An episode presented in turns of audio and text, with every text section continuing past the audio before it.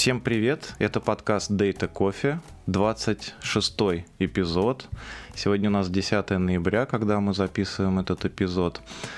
Привет, Дина. Привет. Мака пока нет, может быть, он подключится попозже. А, мы пока начнем. И знаете, я хотел интересный факт перед нашим сегодняшним гостевым выпуском рассказать. Я специально подготовился и прочитал.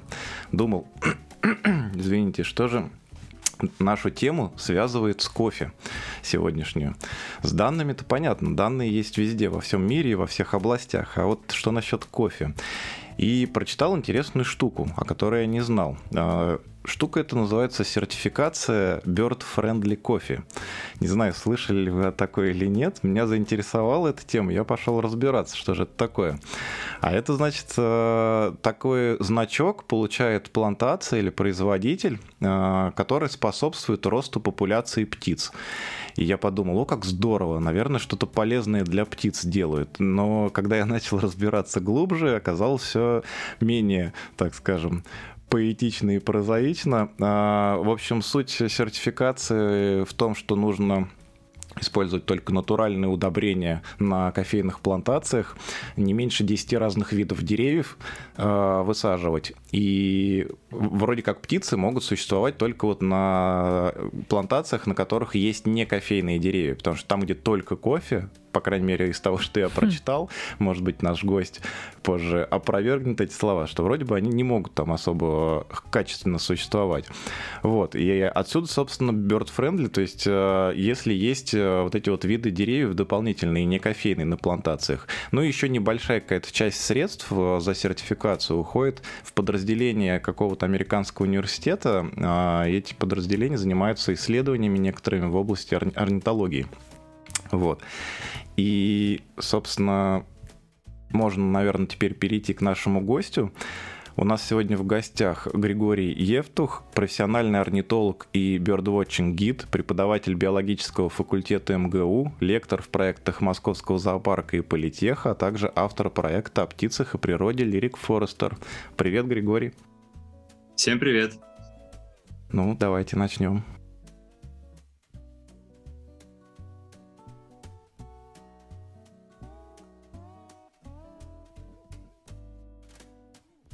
Да, очень интересное начало про кофейные сертификации, потому что действительно есть такое понятие, как shade grown coffee.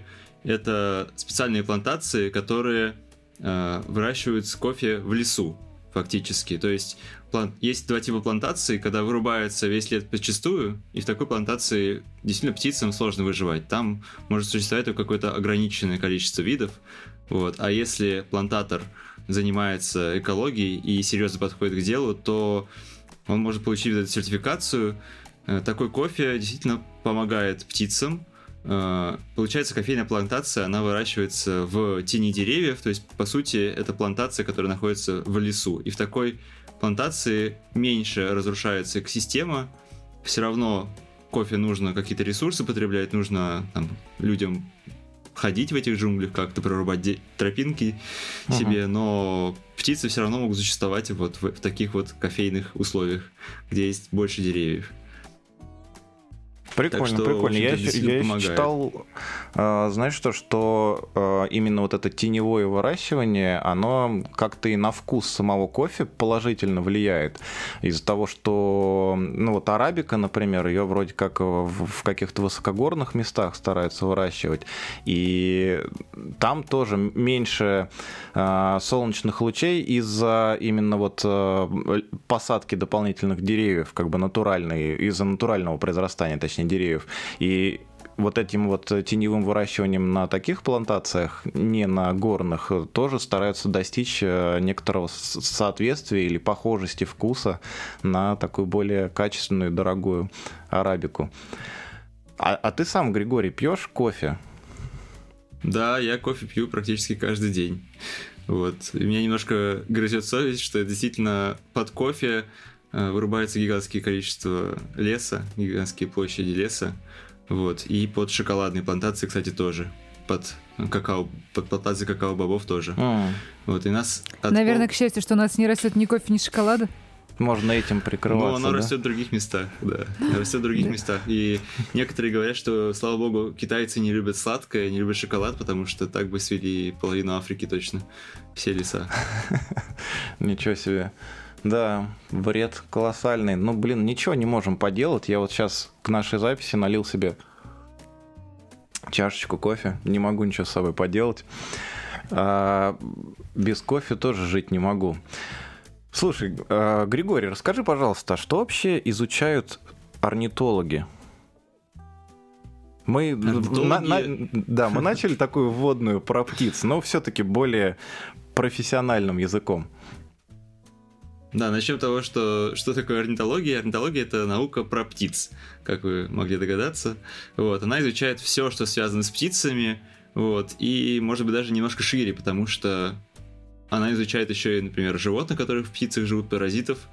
Вот, есть темы научных работ, которые изучают, например, малярию у птиц. Есть специальный вид малярии, который паразитирует только в птицах, и там на людей он не передается. И, например, ученые на Курской косе, это Калининградская область, там есть гигантская станция кольцевания, и там собирают материал, например, для изучения паразитов птиц. Mm-hmm. Вот, то есть э, орнитология это все, что связано с птицами. И не нужно путать орнитологу как ученого и орнитологу как врача, потому что ко мне часто приходят в там, личные сообщения люди, вот помогите там с попугайчиком, там у него что-то такое. Я говорю, я не, не, не орнитолог, врач, я орнитолог ученый, я могу только там сказать, как, как, что у него внутри устроено, а вот помочь, к сожалению, никак не могу, я отправляю специализированные уже ветеринарные клиники таких людей. Так что ученые это изучают все, что связано с птицами в широком, широчайшем плане. Интересно, туда входит и, получается, места обитания, наверное, да, какие-то, может быть, растительность, не знаю, в пищу птицами употребляется. Все вот это входит? Ну, в том числе, да. То есть, например, вот э, моя кандидатская работа, она посвящена систематике птиц. Вот я систематик, это тот человек, который выясняет родственные отношения разных организмов друг с другом. То есть мы все как-то связаны друг mm. с другом, не только люди между собой, но и все животные какими-то близкими или далекими родственными связями. И вот задача систематика это выяснить, насколько близко эти животные друг к другу по, по разным показателям. Вот. И даже я, который занимается родственными связями, э, моя тема диссертации, она будет звучать так, что, э, как сказать, Герканский лес как центр формообразования лесных птиц. Это Герканский лес, это лес на севере Ирана, а. к, к югу от Каспийского моря. Вот, и там получается такой довольно изолированный кусок леса, э, очень влажный. А если мы посмотрим на карту вокруг, то на юге от, в Иране находится одна из самых э, сухих пустынь в мире. Э, на востоке там э, Капитдаг, тоже горы сухие, uh-huh. и на западе Малый Кавказ, то есть горы. И получается это такой кусочек леса посреди гор, в котором формируются особые условия для существования птиц. И моя задача выяснить, как они туда попали, кому они родственники, э, в общем, что-то про них узнать, про их родственные связи. И вот мне для моей работы э, нужно будет перевернуть гору литературы про возникновение этого леса самого, про то, какие там растения живут, про то, какие там животные жили и живут сейчас, про кормовую базу этих птиц.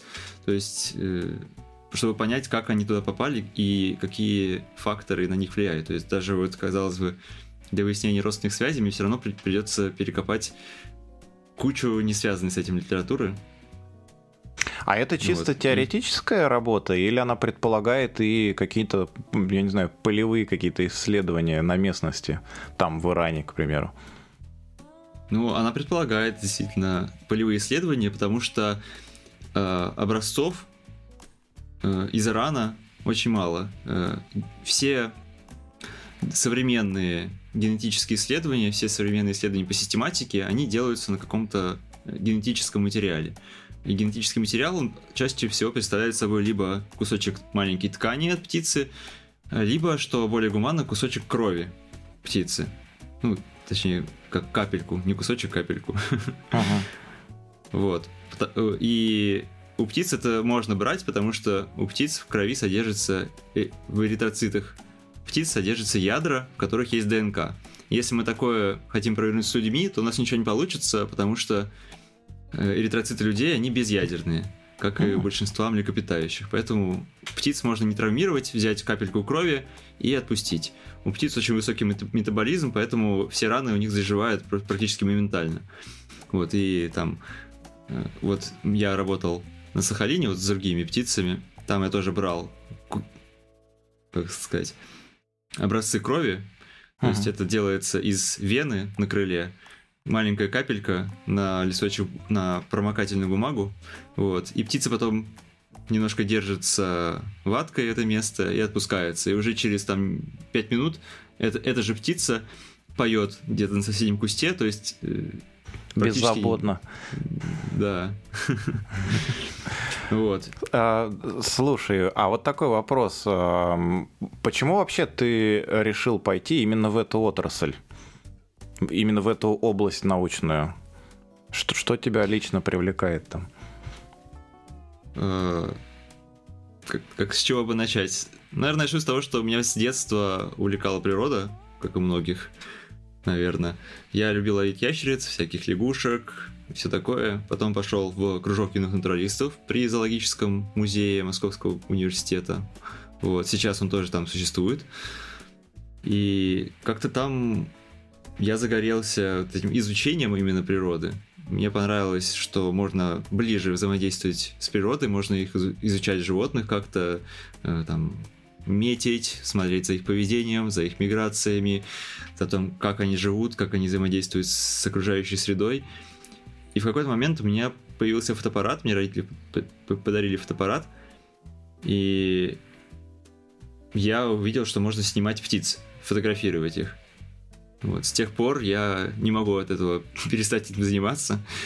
Так что поступил на биологический факультет, э, закончил бакалавриат, магистратуру, и сейчас вот в аспирантуре занимаюсь птицами профессионально. Здорово. А расскажи, пожалуйста, вот что значит метить птиц? Как именно вы их метите и как именно собираете потом данные с этих меток? А, вот это интересный вопрос. Нач- начать, наверное, нужно с того, зачем это делается. А, Мечение бывает разных типов. Либо это для того, чтобы э, на каждую птичку пометить индивидуальную метку, повесить какое-то колечко, обычно это колечко на ногу, чтобы потом можно было в каком-то конкретном исследовании отличать особей друг от друга.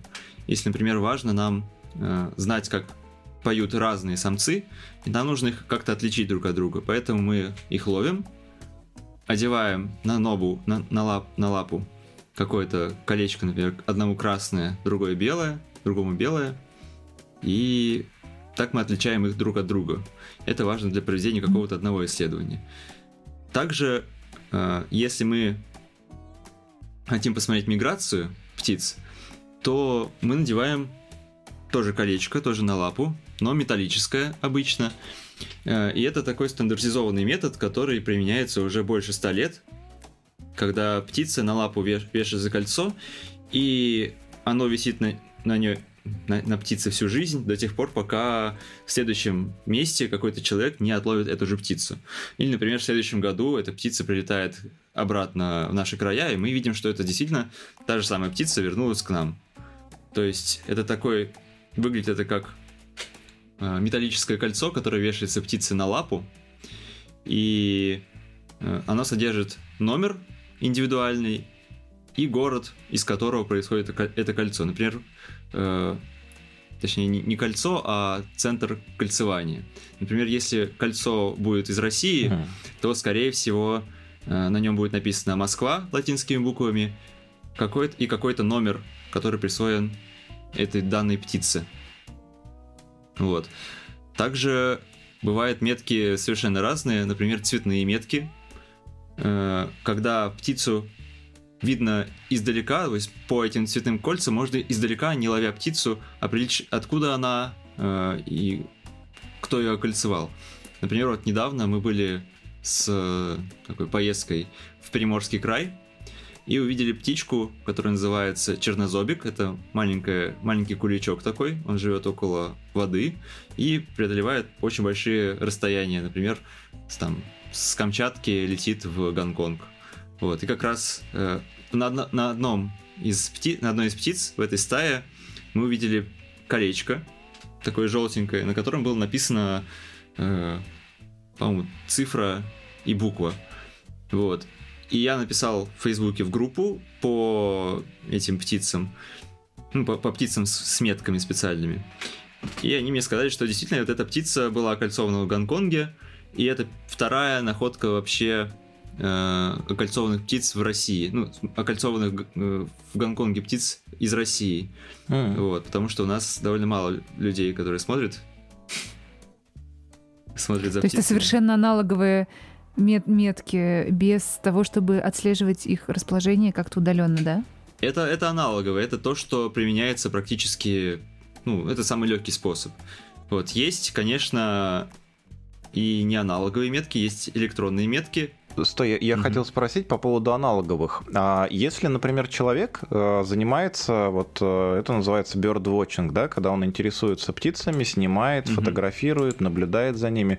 Если человек э, нашел или случайно, может быть, там какую-то раненую птицу или просто где-то запутавшуюся помог ей распутаться и увидел, что у нее есть такая метка, может ли он для себя вот в качестве такой, такого любопытства э, узнать, откуда она произошла? Пошла и найти какую-нибудь базу, может быть, в которой эта информация хранится. Может быть, маловероятно, конечно, в нашем мире, э, но все-таки, может быть, есть какая-то большая международная база с открытым доступом, в которой можно это посмотреть. Или это больше такие э, местечковые, там, по городам или по странам. Есть, э, конечно, всемирные базы, где это хранится, эта информация, потому что эта информация важна как раз для ученых, потому что если вы нашли это кольцо, значит птица как-то до вас добралась, и откуда-то она прилетела. Хотя бы две точки соприкосновения с человеком у этой птицы было. И хотя бы путь ее можно следить из точки А в точку Б. Это очень интересно для ученых, и каждый человек, который нашел это кольцо, э, ну, обязан даже предоставить его в центр кольцевания э, своей стране, потому что даже если это кольцо какое-то зарубежное, например, там, или может быть, немецкая, норвежская, шведская, то этот центр кольцевания может связаться с центром кольцевания аналогично в другой стране и предоставить вам э, данные о том, откуда эта птица, потому что это, можно сказать, э, единственное вознаграждение, которое человек получает, сказав, э, откуда, ну, что он нашел это кольцо, то есть знание о том, откуда mm. оно прилетело. Потому что денег, хм. понятно, никаких за вознаграждение такое не напасешься, если там все будут ловить этих птиц. Вот. А да, люди начнут том, намеренно что... просто их... Отлавливать, да. Ну да, то есть это как бы все, все возможно. Например, вот у меня был случай в Норвегии, в Осло, там на набережной сидела чайка с кольцом, вот, как раз цветным кольцом, с которой был номер, и я обратился на сайт норвежский э, станции, там не станции, там э, центра кольцевания местного, там у них даже специальная форма есть, то есть какое кольцо, какой вид, э, какого цвета кольцо и что на нем написано, и потом туда отправляется запрос, и на почту мне уже пришел ответ, что вот эта птица, ее отмечали там в Осло, в Осло, в Осло, в Осло, она там летала ненадолго в Швецию, и там ее пометили, по-моему, тоже около где-то около Осло. То есть некоторые птицы не очень далеко летают, а некоторые там пролетают гигантские расстояния. Например, вот самая длинная миграция у малого веретенника, который безостановочно может пролететь с Аляски до Новой Зеландии 12 тысяч километров. То есть и такие Нормально. есть. Не, не каждый авиаперелет, а, авиа, точнее, не каждый авиа, запутался в мыслях. Не каждый авиатранспорт, в общем, сможет осилить э, такое расстояние. А я знаешь, что еще хотел спросить, прежде чем перейдем окончательно уже к автоматизации всего этого дела, возможной или потенциальной, или, или той, которая на самом деле есть уже. А, вот если люди обращаются с тем, что они нашли вот действительно птичку, нашли метку какую-то с каким-то номером, эти, эти вещи, эта информация помогает исследованиям каким каким-то образом? И если помогает, то как? Да, конечно, эта информация помогает ученым э, в том плане, что ученые узнают, от, где эта птица побывала. Э, понятно, что кольцуют не одну птицу. Есть специализированные станции кольцевания, на которых специ- специальные люди отлавливают птиц и вешают на них кольца, предварительно записав возраст птицы, вид обязательно, э, количество жира часто записывают, то есть готова она к перелету или не готова еще к перелету, или только набирает жировой запас. И таких станций кольцевания в одной стране обычно много. Например, э, у нас э, самая крупная это как раз в Калининграде станция Рыбачий, про которую я уже говорил, есть Ладожская станция кольцевания, в Звенигороде есть станция кольцевания, есть на Байкале Байкальская станция кольцевания, то есть их довольно много по стране. У нас их, кстати, не очень много. Вот в Норвегии, там по всему побережью, она утыкана этими станциями кольцевания. Э, так что куча людей вешает свои теги на, на птичек, метит их такими аналоговыми метками. понятно, что в какой-то момент э, попадается птица, которая была окольцована в другом месте. Таким образом, ученые таким вот аналоговым способом могут устанавливать, куда эта птица летает, где основные пролетные пути, и так можно как бы знать, э, что влияет на эти перелеты, какое у нас вообще состояние окружающей среды в этих местах. Может быть, там нужно какой-то охранные меры принимать, или наоборот не нужно, там с птицами все в порядке. То есть какие-то данные далеко идущие можно из этого получать. И люди это получают, ученые этим работают. Специальные группы есть в каждой стране, которые занимаются специализированными миграциями птиц. А есть какая-то какая-то общая база знаний, откуда и куда чаще всего мигрируют птицы? Или у каждого она все-таки местечковая, такая, ну, такая местная? А, насколько я знаю, такой вот открытой базы нету, где каждый человек может э, там, посмотреть, где какая птица была. Потому что есть, э, публикуются сводки э, в каждой стране. Ну, я знаю, что там, вот я работал в Норвегии, э, там точно публикуются сводки, откуда, куда летают местные норвежские птицы.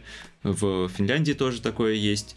И одно из самых крутых таких мест, э, даже с открытым доступом, это американская база данных у университета Kernel, Kernel Lab of Ornithology, Кернельская лаборатория орнитологии. Э, они, у них есть проект eBird, eBird называется.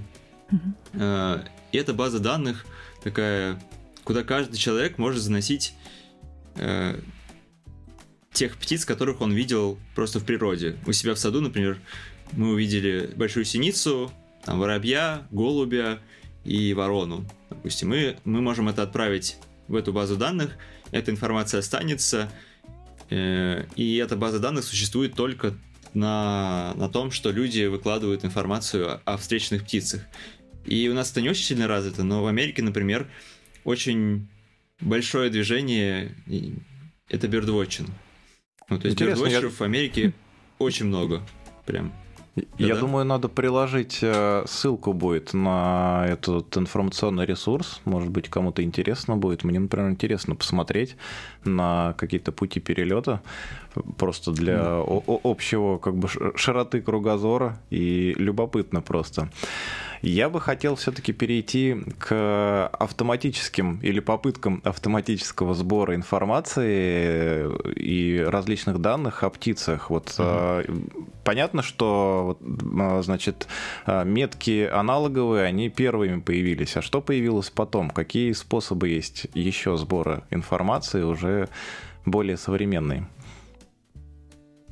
Ну, это классный вопрос, потому что Э, это самое интересное, наверное, потому что такие аналоговые метки, они действуют только когда человек поймал птицу первый раз, и потом какой-то человек поймал птицу второй раз, там, или третий, или увидел ее. Получается какое-то, ну, ограниченное количество. Ну, нельзя всем людям увидеть эту птицу бесчисленное количество раз. Больш, большая часть птиц, которых пометили на станции кольцевания, о них ничего не известно. То есть их поймали один раз, выпустили, и потом она где-то улетела, и никто ее больше никогда не видел. Ну, точнее, может быть, кто-то и видел, но там прочитать надпись на кольце практически невозможно, она очень мелким шрифтом написана. А если мы берем данные, которые, например, от GPS-передатчика, который, э, который как-то устанавливается на животное, то мы можем получать, грубо говоря, трек о том, как, какими путями эта птица попала из точки А в точку Б. То есть, если в первом случае у нас только точка А, точка Б, и непонятно, как она туда прилетела, может, она земной шар обогнула и там, с другой стороны прилетела. А если у нас есть GPS какие-то координаты, то мы можем э, точно знать, откуда, куда и каким путем летела птица. И э, этим занимаются. То есть есть специ специальные такие GPS э, передатчики, которые вешаются на животное. Э, в нем должен содержаться GPS-приемник, э, обычно батарея какая-то, которая питает этот приемник, потому что очень много энергии жрет эта вещь. И ну, передатчик, который передает информацию. Есть, ну, можно сказать, двух типов эти передатчики, которые при повторном отлове э, только мы узнаем, где это животное побывало. Вот, либо передатчики, которые передают сигналы уже непосредственно, когда, когда животное летит, когда птица в, в движении, например. И обычно такие передатчики, по крайней мере, 10 лет назад, 10-20 лет назад, их было невозможно повесить на птиц. Их можно было вешать только на крупных животных каких-то, тигров, там, буйволов, э, может быть, страусов. Из-за веса, быть, да? Очень... Да, из-за веса, потому что это... Они переставали быть перелетными, когда на них вешали такие датчики. Ну, в общем-то, да. Там, если птица сама весит 100 грамм, то передатчик, который весит э, там, 50 грамм, ну, птица просто не взлетит с таким передатчиком.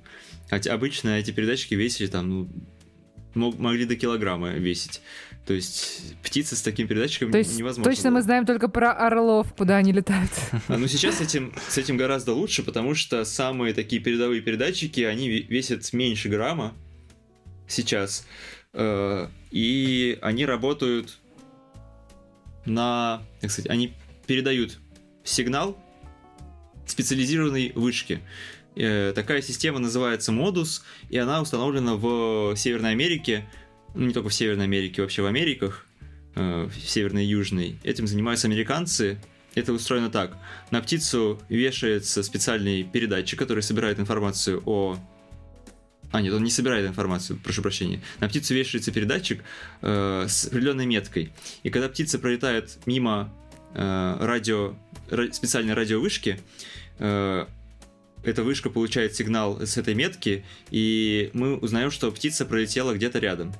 Всего а. вот этих вот вышек э, около 900, то есть она, она не полностью покрывает там Соединенные Штаты и там и пролетные пути, но какие-то основные места миграции они закрывают. И поэтому можно отследить примерно как летят эти птицы, даже самые мелкие, то есть меньше грамма этот передатчик весит, его можно повесить там на дроздов, которые весят э, там, ну, 50 грамм, на каких-то мелких птиц, которые, э, которых раньше никак нельзя было отследить, только вот кольцеванием.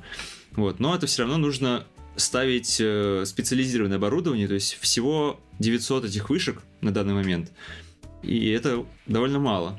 Следующий э, прием, который используется в данный момент, как раз вот, может быть, слушатели слышали про орлов, которые попали в Казахстан, прилетели в Казахстан, и э, потом нашим орнитологам приш, пришли большие счета за, за связь.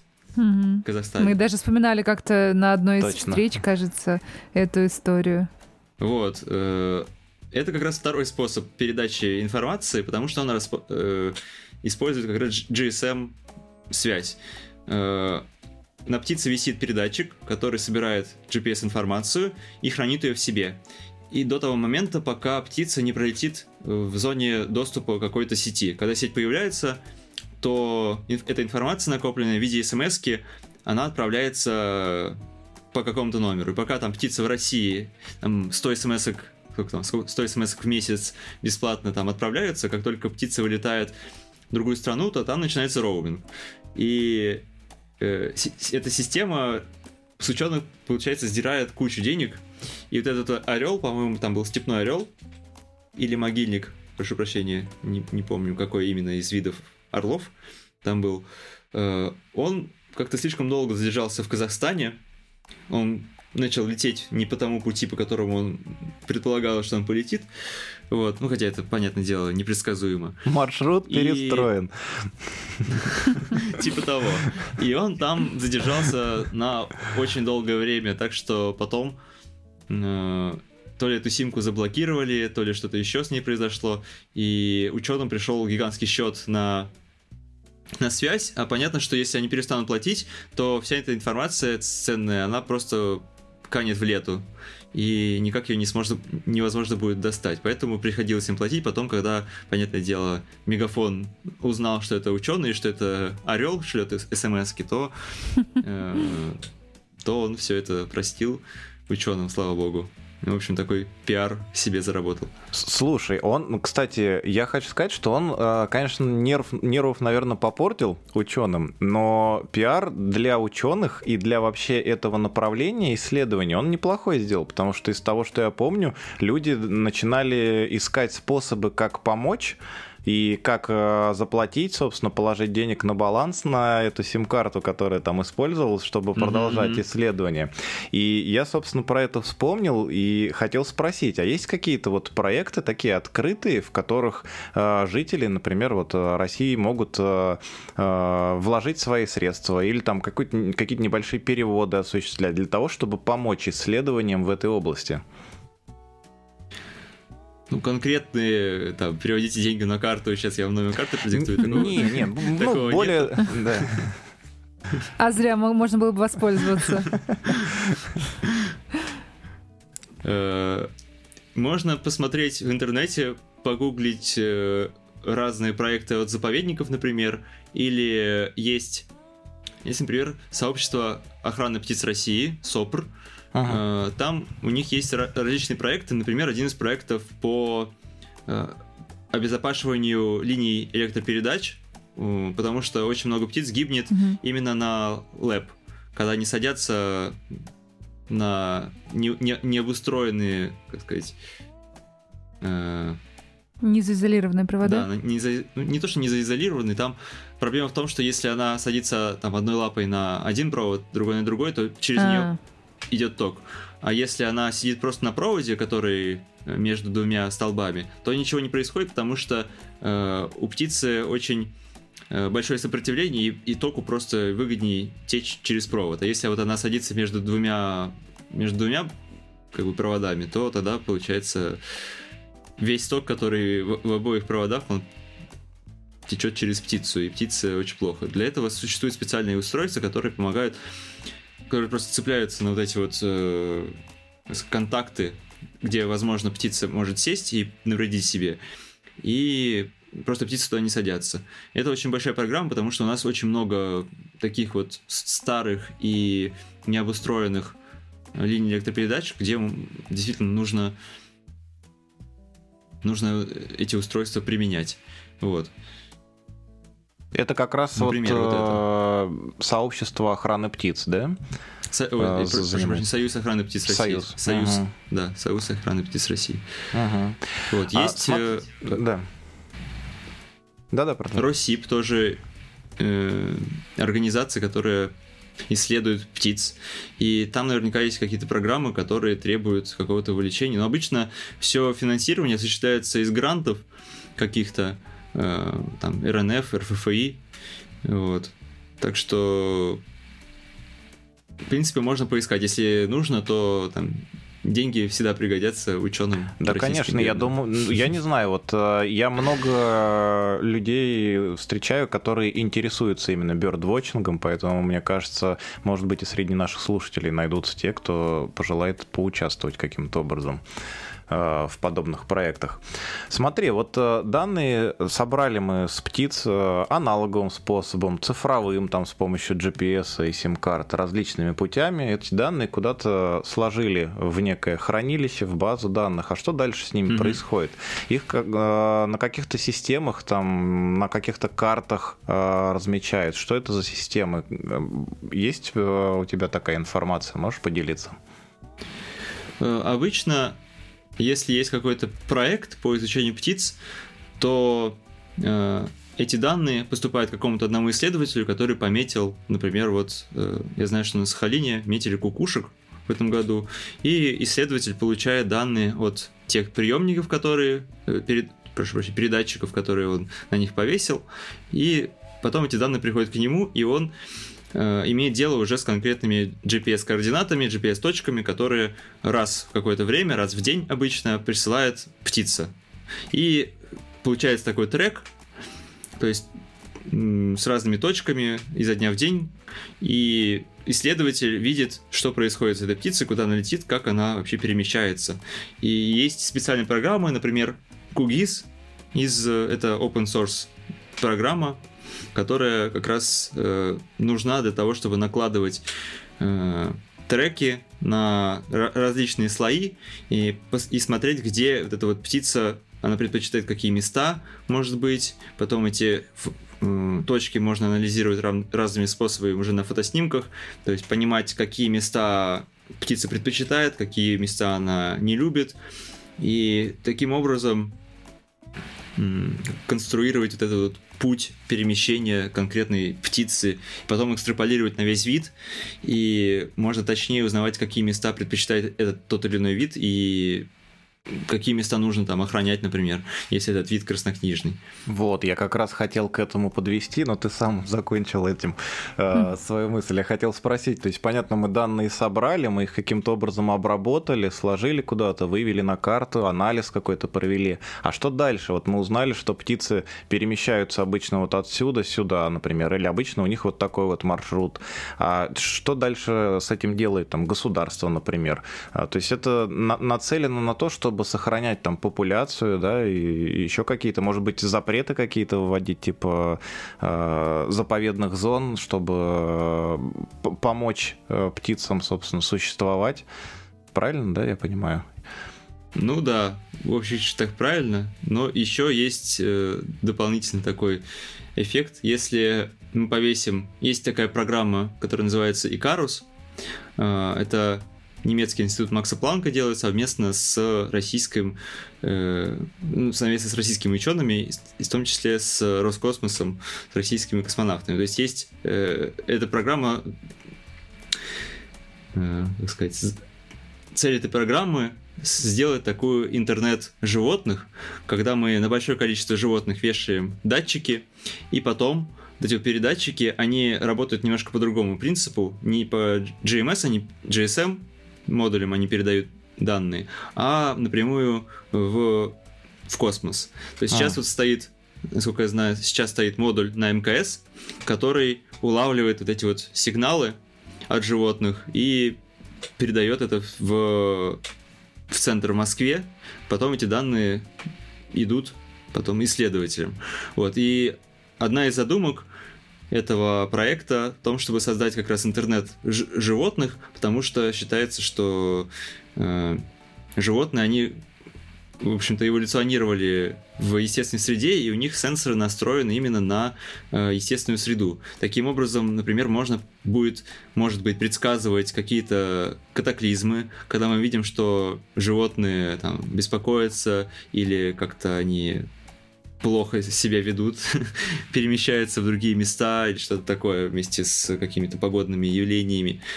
Может быть, это как-то так используют, потому что там специализированные датчики стоят, в которых не, то, не просто GPS-приемник, там стоит еще акселерометр, э, термометр, барометр, э, который влажность меряет, э, прибор.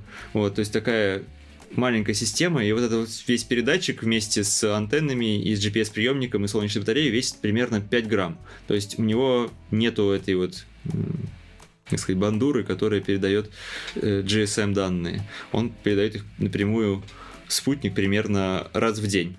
Вот, хотя МКС вот вращается вокруг Земли 16 раз за сутки. Но это, э, это сделано для того, чтобы не тратить лишний раз батарейку.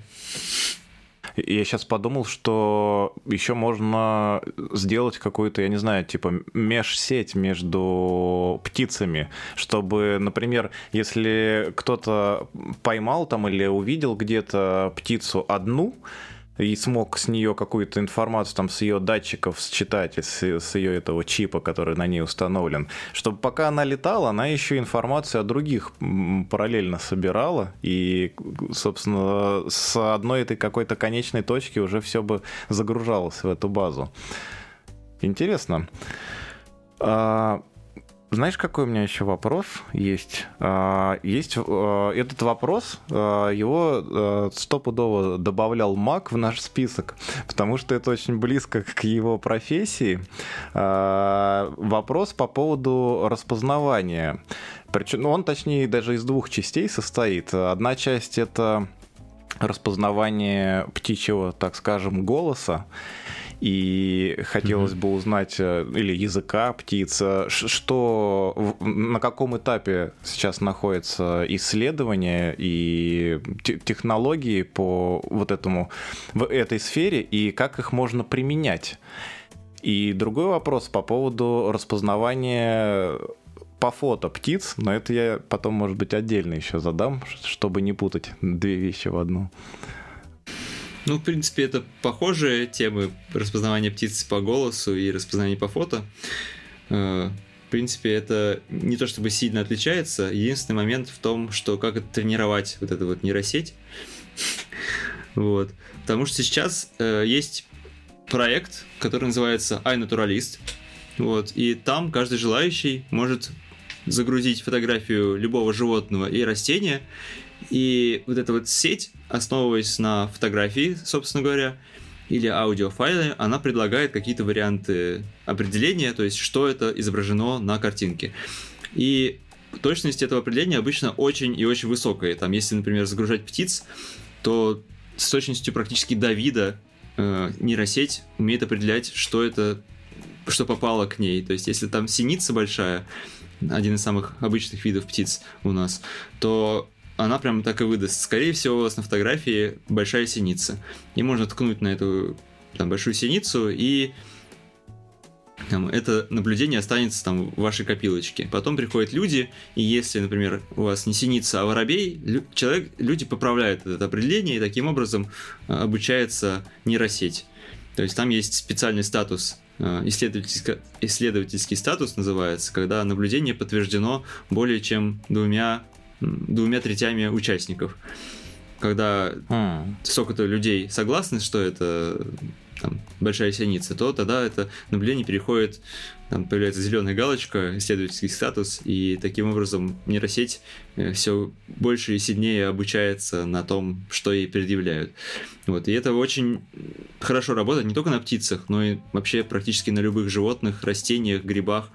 Если у вас еще нету, то обязательно скачайте себе потому что ваш поход в лес преобразится э, очень сильно, когда вы можете просто навести камеру на грибочек, и вам скажет, что, скорее всего, там это там, лисичка или белый гриб.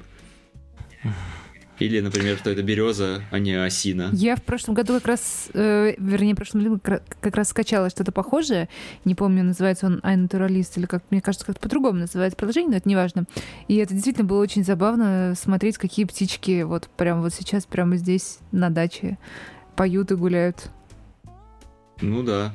И на самом деле, даже если не качать приложение, то Google тоже неплохо определяет птиц, Потому что если загрузить картинку в Google, то он с большой вероятностью вам скажет, что там за птица изображена, и довольно высокая точность будет. Даже какие-то спорные виды, э, я иногда проверяю Google, и иногда он действительно выдает то, что изображено на картинке с очень высокой вероятностью. То, что это птица, он понимает там 99% случаев, и то, какая птица, он понимает тоже с очень высокой вероятностью, особенно если виды обычные, и там, если вы гуляете в парке с детьми, увидели какую-то птицу, сфотографировали ее, то можете просто загрузить там Google картинки, Google Lens, и он вам выдаст уже результат, что это такое. Mm-hmm.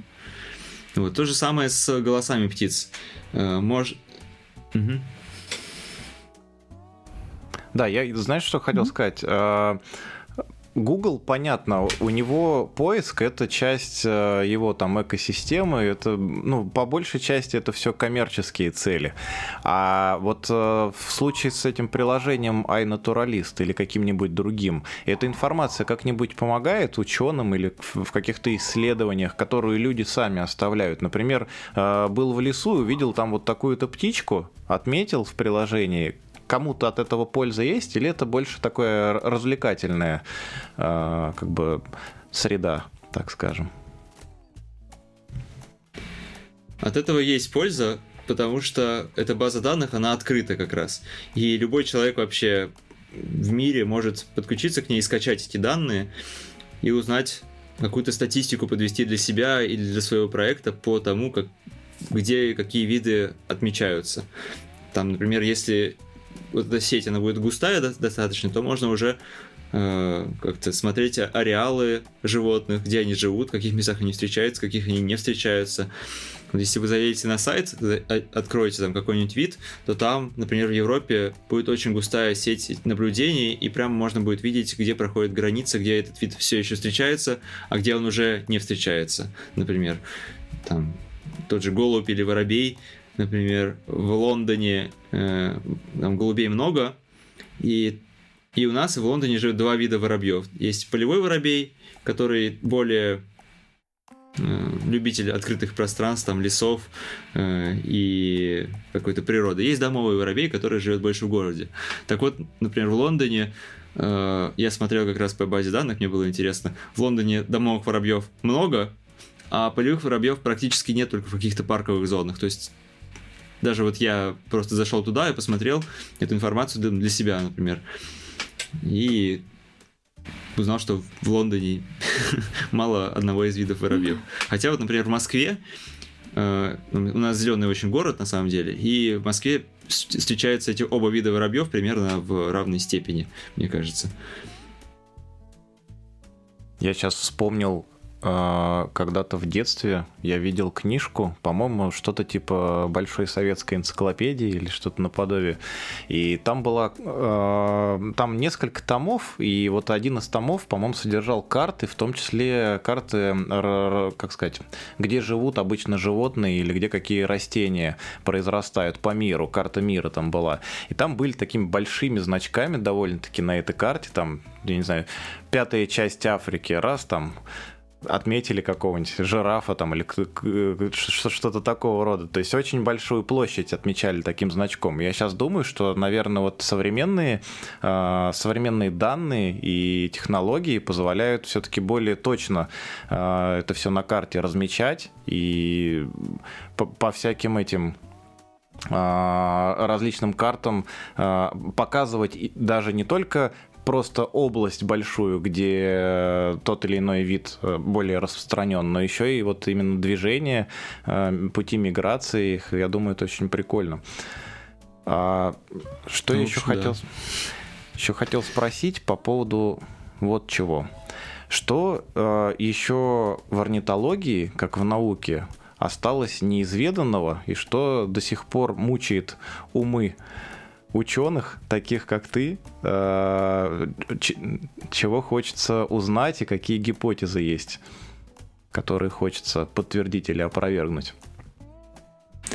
Ну, на самом деле, с этим вопросом сложно, потому что птицы это одна из самых изученных вообще групп животных. Вот. Э, птиц известно уже, скорее всего, 99% видов, потому что они активны, они поют, они ярко раскрашены в большинстве своем. Вот. И практически всех птиц мы уже знаем, как человечество. Вот. Но, тем не менее, у птиц остаются еще загадки. Например, как раз та же миграция. То есть мы знаем некоторые механизмы этих миграций, например, то, что птицы могут ориентироваться по Солнцу в основном, могут ориентироваться по звездному небу, э, по магнитному полю Земли.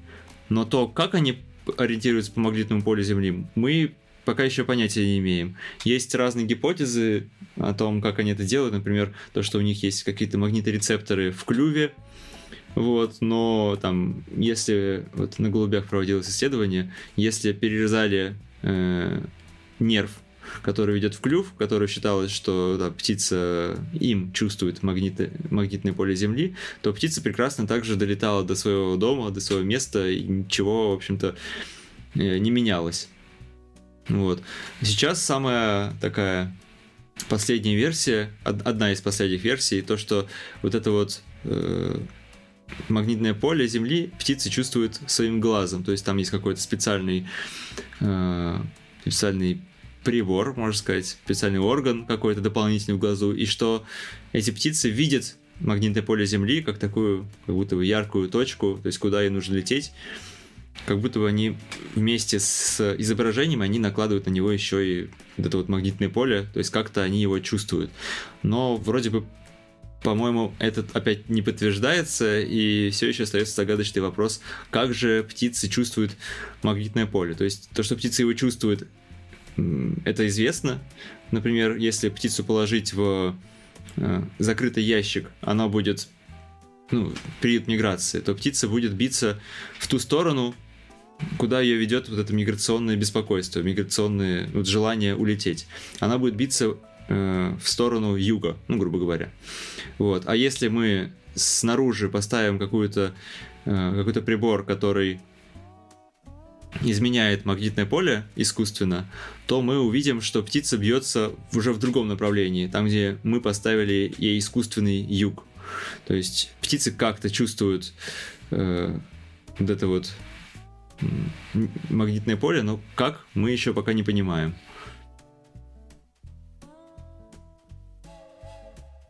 Вот. Кажется, будет, было бы здорово выяснить этот вопрос и каким-то образом применять, ну, как обычно люди это делают, начинают, не знаю... Ладно, у нас есть устройство, которое чувствует магнитное поле. Отгонять птиц, наоборот, откуда-нибудь, от аэропорта, например. Кстати, да. Я вот сейчас подумал. Кстати, да, говорят же, что птицы часто врезаются в стеклянные здания, которые, например, в Москве есть. Это же тоже каким-то образом именно, по-моему, с помощью сигналов каких-то ли ультразвуковых, то ли еще с помощью чего-то их отгоняют, чтобы они ну, не, не бились. Ну вот в аэропортах еще мешают, мне кажется, летательным аппаратам всевозможным. Тоже было бы, наверное, полезно да, в аэропортах узнать. это проблема, и на самом деле Да, и в аэропортах, и в городах это очень большая проблема, особенности для самих птиц, потому что город — это такая среда, которая не встречается нигде больше в дикой природе, и птицы не приспособлены к тому, чтобы различать стекла и окна, и они видят за этим отражением небо или лес и пытаются туда пролететь, и, и понятно, что у них ничего не получается, и чаще всего они просто падают вниз, особенно если это какой-то небоскреб, птица там теряет сознание и там падает с этой высоты и разбивается дополнительно насмерть. Есть специальные приемы, как от этого избавиться, потому что это одна из самых больших э, вероятностей для птицы умереть на пролете. Первое, это то, что можно сделать, это клеить специальные наклейки, на окна, на стекла. Например, может быть, вы видели на некоторых станциях метро, где есть большие витражи, уже наклеены такие наклейки с силуэтами хищных птиц, которые считается, что помогают э, избежать столкновения. Бывает вот э, в Америке, например, продаются специализированные стекла, которые э, выглядят так. Это такое обычное стекло, которое на, на котором нанесено э, специальный рисунок, такой, обычно это такие точечки в геометрических каких-то фигурах, чтобы птицы можно, чтобы птица могла видеть, что это действительно какая-то преграда перед ней, что это стекло. Вот. И для человека это практически не мешает, то есть прозрачность стекла остается, но птица видит, что перед ней какое-то препятствие есть. Вот. Что еще? Можно красить, э, считается, что можно красить стекла специальным каким-то ультрафиолетовым э, маркерами, которые э, птицы видят. Птицы видят ультрафиолет, а мы не видим. Поэтому свет проходит к нам нормально, но для птицы заодно это какой-то способ избежать столкновения. Вот. И в аэропортах тоже это очень большая проблема, потому что э, большинство вот как раз неприятностей в самолетах, ну, никак не, не большинство, но много неприятностей доставляют птицы, особенно в каких-нибудь городах, где есть близко море или водоем, где летают чайки или какие-то другие птицы в большом количестве. Вот. Э, там используют разные системы. Например, это пушки пропановые, которые имитируют выстрелы там, из ружья. Всякие специальные люди ездят и отстреливают птиц, бывает, или прогоняют их. И самый такой, один из самых действенных способов это включ... Э, аудио, э, воспроизводить аудио тревожных криков птиц. Когда птицы слышат, что другие птицы беспокоятся, они тоже э, часто избегают. Mm-hmm. Например, вот ага. если вы живете в Москве, то на белорусской возле белорусского вокзала там э, и, орут галки. И да, на Курской. На Курской. Возле вокзалов м- включают бесконечно эти крики птиц тревожные, чтобы как раз галки, вороны голуби не скапливались в этом месте. Такого Я зачем? одно время честно думала, что это, э, что это птички там действительно сели, они услышали классную акустику, от которой отражается э, их пение, и они там развлекаются, устраивают птичьи караоке, но оказывается, но потом поняла, что нет, это механические звуки. Очень расстроилась. Интересно. Вот. А, наверное, последний вопрос, который я хотел э, сегодня еще задать, это вопрос по поводу того, что если э, кто-то из наших слушателей кто знает, захотел вдруг стать орнитологом или рассматривать такую возможность, что ему нужно сделать, куда ему, что ему изучать и в какие учреждения обращаться? Чтобы стать орнитологом, как я уже говорил, есть два типа орнитологов, это врачи и ага. ученые. Если человек хочет стать врачом, понятно, ему нужно в ветеринарный какой-то институт, колледж, университет ага. идти. А если он хочет стать орнитологом как ученым, то э, много где есть кафедра, ну, есть биологический факультет, есть кафедра, например, зоологии позвоночных. Вот, на, я учусь в, в МГУ, в Московском государственном университете, на, био, на биологическом факультете, и у нас есть кафедра зоологии позвоночных животных. Э, на, на, на нашей кафедре изучают не только птиц, но еще и всех позвоночных животных, там вот начинают от лягушек, ящериц, заканчивая млекопитающими и птицами. То есть вот этими всеми животными они входят в программу. И в нашем, на нашей кафедре есть специализированные лаборатории, которые уже напрямую занимаются непосредственно орнитологией и разными аспектами орнитологии. То есть я знаю, что есть точно такая кафедра в Санкт-Петербургском университете, Московском университете, Московском педагогическом университете. Э, можно попробовать пойти в Тимирязевский университет, но там уже будет такое более прикладное сельскохозяйственное значение. То есть в, если есть какой-то вуз, на котором есть биологический факультет, скорее всего, там есть тоже какая-то группа, которая занимается изучением э, птиц как, как живых организмов. Также много э, специализированных групп, которые изучают птиц э, за рубежом. Например, в том же институте Макса Планка там есть очень сильные ученые, которые занимаются э, совсем разными аспектами жизни птиц, от нервной деятельности, там, формирования песни и там миграции, то есть куча разных uh-huh направлений, самых разных интересных, э, с разной степенью углубленности в, в орнитологию. Да, здорово, выбрать есть из чего чувствуется. У меня э, последний вопросик есть. Э, скажи, как, какая э, из птиц больше всего впечатление на тебя произвела? То есть, может быть, они какие-то особенные, какие-то классные, какие-то красивые или лучше всего поют? Ну, честно говоря, все они классные. Вот, нет, нету... Ну, какая-нибудь любимая. А, такое, что прям любимое. Мне одно время очень... Ну, даже сейчас, наверное, самая моя любимая группа птиц — это синицы. Потому что они маленькие, они такие живые, очень любопытные, и это одни из вообще самых умных птиц в, в мире. Вот, то есть на первом по уму это стоят попугаи и врановые птицы, а, там на одном из последующих мест будут синицы, потому что у синиц есть э, свой язык, в отличие от многих других птиц, такой очень примитивный, но, но есть. Например, вот проводились исследования в, на американских синицах, э, которые называются гаечки. Они очень неприметные, но зато они очень умные. И у них есть своя как сказать, своя форма построения предложений даже. Вот есть у птицы песня какая-то, которую она поет в брачный сезон для привлечения партнера и для защиты своей территории. А у птиц еще есть позывки, которые они используют для коммуникации друг с другом.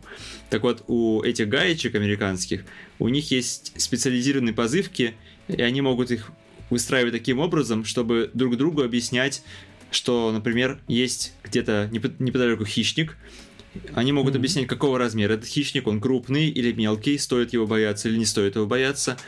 Э, они могут объяснять, что где-то неподалеку есть еда, и все идите сюда. Или они могут сказать, что мы тут уже все доели, пора перемещаться в другое место. То есть несколько сигналов, которые человеку удалось расшифровать, и они действительно обозначают какое-то определенное, э, ну, как сказать, значение имеют.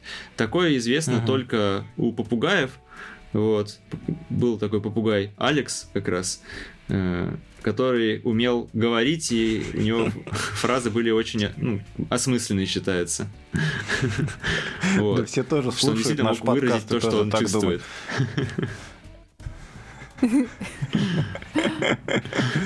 Вот. А в дикой природе такое встречается только у обезьян, вот, э, и у гаечек как раз. Ну, из того, что я знаю, по крайней мере, что такой язык, вообще-то это очень сложно изобрести и сложно им пользоваться. Интересно. Особенно для такого маленького животного, Класс. как гаечка. Ну, я хочу сказать, что я этот выпуск начал с разговора про кофе и хочу закончить тем же. А, я прочитал, а, что оказывается, я раньше знал, что есть определенные сорта кофе, которые ферментируются в организмах животных. И я слышал там про, по-моему, куниц или еще какие-то виды шимпанзе или других обезьян.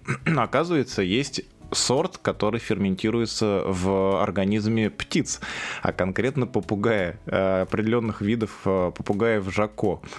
И есть э, такой сорт, я вот даже не знаю, хочу ли я его попробовать, но, по крайней мере, сам факт мне кажется интересным. Вот. Спасибо большое, Григорий, за то, что посетил нас. Очень было интересно послушать. Крайне необычная тема, интересная, и очень много сегодня узнали. Я думаю, mm-hmm. Дина со мной согласится в этом вопросе. Да, все вопросы, которые я собиралась задавать, ты сам сразу же, по-моему, на них отвечал. Это ну да, они, они напрашивались, и ты э, как бы вытекали да, из да. предыдущей мысли. Это было очень прикольно и гармонично, и очень было интересно тебя слушать. Спасибо большое, что пришел. Э. Да, спасибо, что вы меня пригласили тоже. Всем пока. Услышимся через неделю. Всем пока.